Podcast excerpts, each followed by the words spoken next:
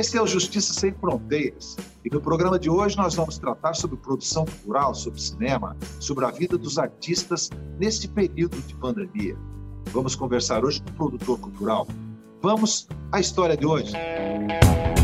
Ele é produtor cultural, é diretor cinematográfico, é ator, produtor de moda e também emissário cultural da Câmara de Comércio e Indústria de Alhan, Brasil, China e Egito.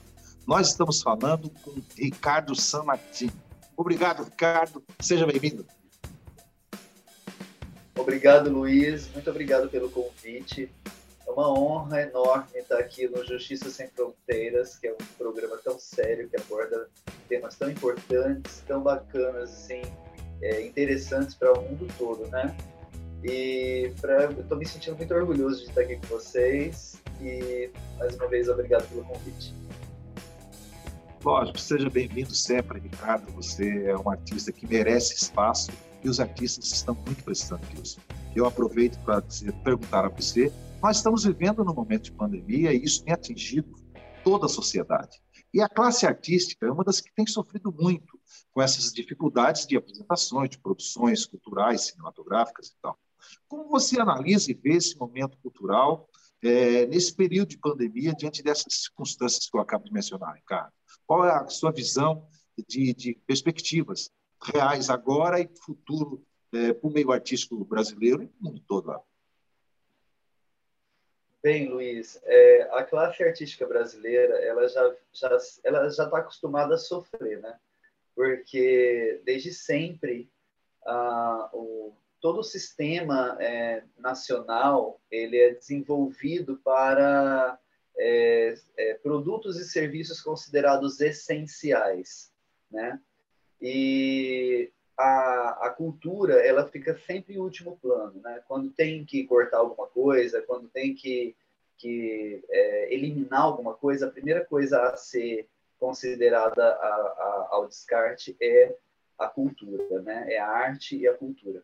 Sendo que é, na pandemia agora nesse, nessa coisa de das pessoas estarem clausuradas, estarem dentro de casa, é, eu, eu acredito que uh, o, não só o Brasil, mas o mundo é, entendeu um pouco mais a importância de se ter arte por perto, de se ter o entretenimento da, da arte, né? de se ter cultura, porque as pessoas estão precisando, né, agora que estão dentro de casa, que tem mais tempo em casa, elas estão precisando ler mais, né? elas estão precisando é, de um, ambientes mais é, harmônicos, né? Para poder ficar mais tempo dentro desse ambiente. Elas estão precisando de cinema, né? O tempo inteiro a gente vê aí pelo crescimento absurdo, estrondoso dos streamings, né? No mundo todo. E isso tudo se deu na pandemia, né? É, enfim, entretenimento virtual e tudo isso. E tudo é relacionado, tudo isso que está sendo consumido agora, é, uma boa parte é relacionada à arte né, e à cultura. É lógico que a gente tem aí certos entretenimentos é, gratuitos que a gente não pode bem é, é, é, chamar de arte, né? E nem é, relacionar nenhuma cultura, ou que seja a cultura, a, a cultura popular, né? Aí está rolando e tudo mais mas é, não estou falando disso, estou falando realmente de arte e cultura de é, saudável. Isso está sendo cada vez mais importante, principalmente nesse momento onde as pessoas estão é, trabalhando remoto em casa, estão tendo que ficar mais tempo é, dentro de ambientes fechados. Então, a arte, ela, na minha opinião, passou a ser um item essencial, talvez dos principais, né? É, bom, é isso. Eu tenho trabalhado, como o meu trabalho ele é de ele é enclausurado, sempre foi, né? Porque eu sou um criador, o meu trabalho é desenvolver, é, é criar projetos, é, criar soluções. Isso tudo eu posso fazer de qualquer lugar do mundo e onde em qualquer ambiente, né? Porque basta se eu tiver lápis e papel na mão, eu já faço o meu trabalho, né? Se eu tiver um computador, então, eu faço ele melhor ainda. Então, eu, eu venho trabalhando, né? Em 2019 nós desenvolvemos é, muitos projetos, 2020 também, e agora em 2021 a gente é, a, vem desenvolvendo outros e inclusive já podendo executar, né? Porque está tendo já uma, uma é, um afrouxamento aí nas, nas normas e tudo mais, a gente está conseguindo executar aos pouquinhos algumas coisas. Muito bem, eu fico muito feliz. Não sei se eu respondi. Não, está perfeito, até compreendo e sei que quem está nos assistindo em qualquer lugar do mundo vai compreender que cada vez mais a arte se tornou essencial. Hoje, o que nos salva da solidão é a arte, é o cinema, é a televisão, Exato. enfim, acho que isso é muito importante, Samatinha. O trabalho cultural, de produção artística que você e toda a classe artística faz é muito importante nesse momento de pandemia, que é o que nos distrai. Tanto que os canais web, seja Netflix, o Globoplay, todos os canais hoje estão crescendo muito por conta dessa desse consumo maior das pessoas mais em casa. E isso você acabou por confirmar toda aquela imaginação que eu tinha. Mas agora falando com você, é outro conceito, né? São Martinho, nós estamos. Você mencionou na entrevista, nessa conversa inicial, que você, lógico, sempre esteve envolvido com causas humanitárias, com grandes questões do mundo todo, né? criando projetos, soluções. Há mais de 20 anos, nas instituições norte-americanas, europeias, africanas, asiáticas. Você é um cara muito envolvido nisso. E, sim, sim. como é que está a sua, sua andança nesse momento de reclusão, mas virtualmente caminhando muito? Como é que está acontecendo essa essa relação é, com esse ambiente social que você sempre esteve envolvido? Então, é, nós, eu sempre, eu, eu, me coloco sempre à disposição de instituições, ONGs e, e diversas outras é, é, órgãos que cuidam de pessoas que, que é, é, pensam, assim, pensam de modo coletivo. Eu sempre me coloco à disposição deles para o desenvolvimento de soluções, projetos. Então, eles me apresentam é, quais são as dificuldades, os problemas da atualidade deles, daquele momento, e a gente ajuda eles a, a encontrar soluções para isso. É, é, é, basicamente isso que eu faço, né? E daí eu, eu, eu procuro organizar tudo nas apresentações para que eles possam é, é, mandar isso, enviar para os investidores deles, para os patrocinadores deles ou então até mesmo fazer certas campanhas e tudo mais para poder melhorar, né? minimizar o sofrimento da, do, das, das pessoas assistidas por eles. Muito bem, essa sensibilidade social ela é sempre presente de uma maneira muito forte na pele do sentimento dos artistas. Isso é, é, possível a gente sentir quando assiste uma peça de teatro, quando assiste um filme. Essa sensibilidade nos comove, nos conduz. E essa sua sensibilidade social é muito importante. Mas eu vou querer que você fale um pouquinho mais sobre isso no próximo bloco. Então saia daí, nós voltamos já já.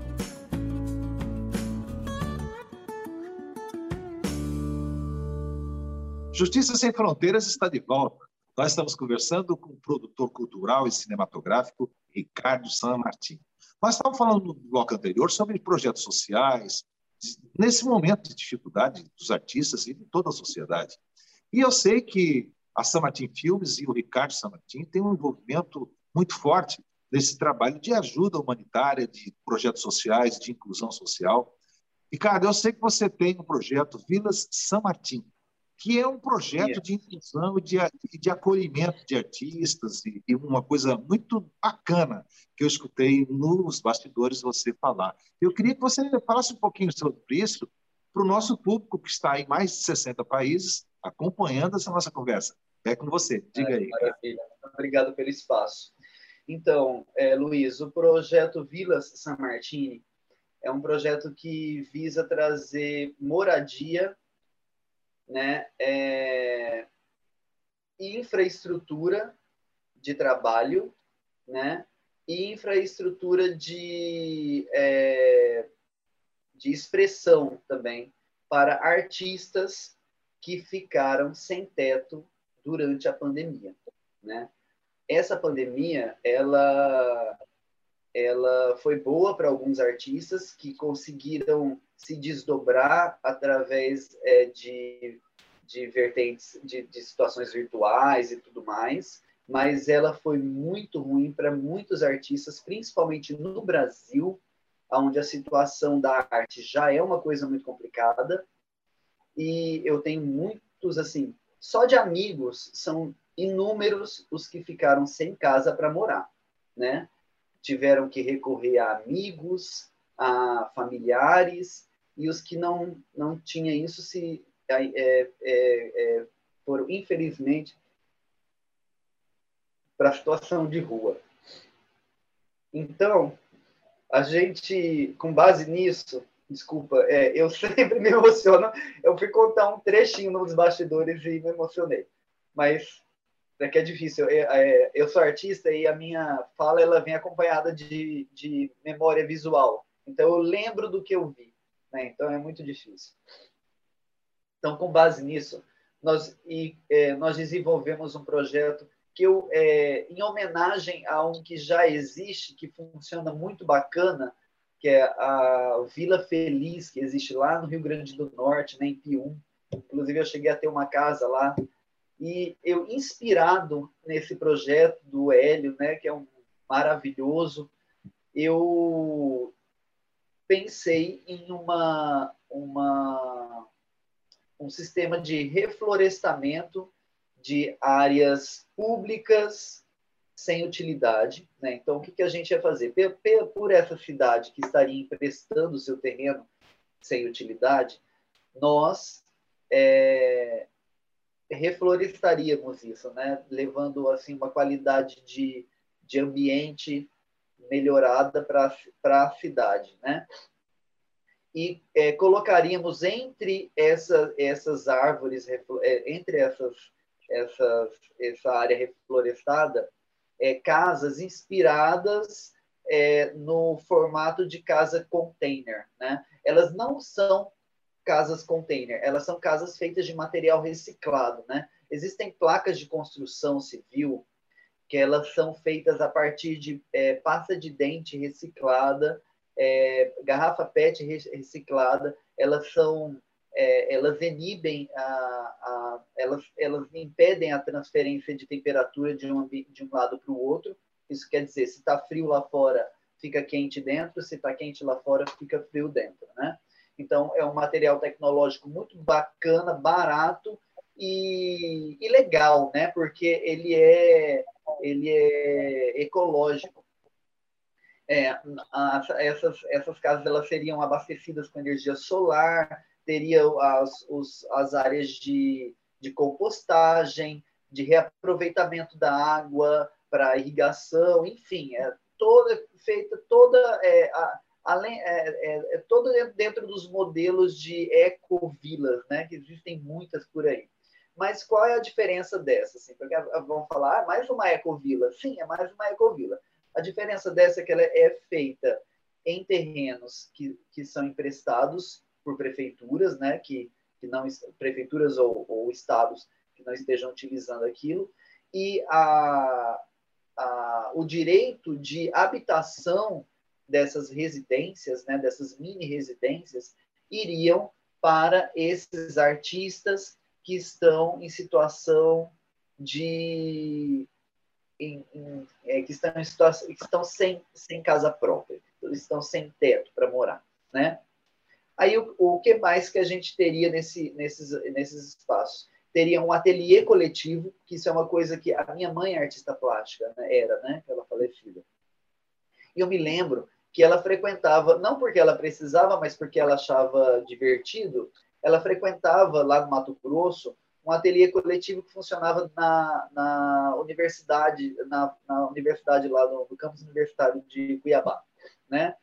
E era bem bacana, porque era qualquer artista legal que quisesse se inscrever lá, ele poderia utilizar aquele ateliê. Então, é um espaço, se torna um espaço de intercâmbio de informação, de troca de conhecimento. É, era muito bacana. Inclusive, foi lá que eu é, aprendi a maioria das técnicas de pintura que me levaram a ser o artista que eu me tornei hoje, tá entendendo? Eu comecei nas artes plásticas e comecei ali. Então, é, nós teríamos um ateliê coletivo desse, onde não só os moradores que fossem da, da parte da, das artes plásticas pudessem utilizar, mas também outros artistas que às vezes não está não tá numa situação de precisar de moradia, mas não tem espaço para trabalhar. Né? Artes plásticas é uma coisa que fedorenta e suja né? para uma casa normal. Então, ela suja a, a, a casa e ela tem o, o odor dos solventes, ele é muito forte. Então, muita gente se incomoda. Então, se às vezes o artista mora com o pai, com a mãe, divide, a, divide apartamento com alguém, ele não vai poder exercer a arte dele com plenitude nesses espaços. Então, nós teríamos esse ateliê coletivo para esse artista que não tem esse espaço próprio para poder trabalhar. Também, nesse mesmo, nessa mesma vila, nós teríamos um anfiteatro, né? que funcionaria de diversas formas, é, né, refrigerado, bacana, e, e é, equipado com iluminação e toda a estrutura necessária para que pudesse para que eles pudessem, os, da, da parte da, da, da, da dramaturgia, né? que pudessem criar, desenvolver, ensaiar, que seja para outras, e até mesmo apresentar peças e, e ou, ou utilizar como estúdio de gravação mesmo para obras do audiovisual. Enfim, não é um, não, não seria um espaço completo, mas seria já um um grande, um grande começo para pessoas que estão aí realmente sem ter nenhuma estrutura de moradia e de trabalho e que só sabem fazer isso. Né? É, eu, eu já consegui visualizar o projeto, maravilhoso, de uma inclusão social, cultural e, e sustentável ainda. Que parabéns, Ricardo, pela, pela brilhante ideia. E até aproveito aqui aquelas pessoas que estão acompanhando, se tiver alguém que possa apoiar, patrocinar ideias desse tipo, inclusive essa, já fica aqui a dica ah, que vai ficar no é final aí, os seus sites para que as pessoas possam acessar e colaborar com você. Mas agora, nesse momento, nós precisamos ir para o próximo intervalo. E no próximo bloco nós vamos falar sobre um outro projeto que Ricardo Samartin lidera, que é o projeto Alba. E ele vai detalhar um pouco mais sobre isso, que também é resultado de um trabalho social. Eu volto já. É, é eu volto já. Não saia daí.